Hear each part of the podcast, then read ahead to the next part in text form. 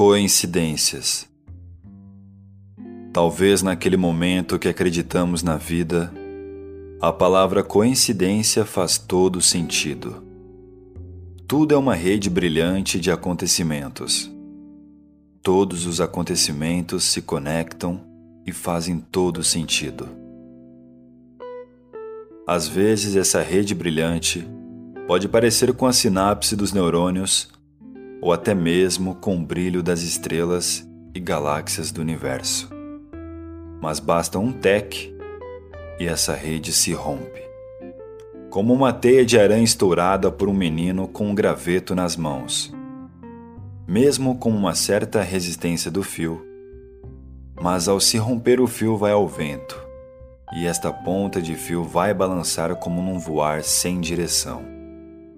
O brilho da teia vai ofuscar e a luz ficar atenuada. E depois disso, nada faz sentido. E o acaso toma conta da sua vida. E se houver coincidências, é só para te lembrar o quão insignificante você é para o universo. Alguns sábios dizem que é bom lembrar como você é minúsculo perante o universo. Isso vai lhe tornando mais humilde. É, mas para mim, não é fácil. Simplesmente porque olhar para o céu estrelado me fascina. Ver uma estrela cadente me encanta. Admirar a lua me apaixona. E quando a luz do luar ilumina meu peito e o fundo dos meus olhos, essa luz me deixa mais puro, mais simples.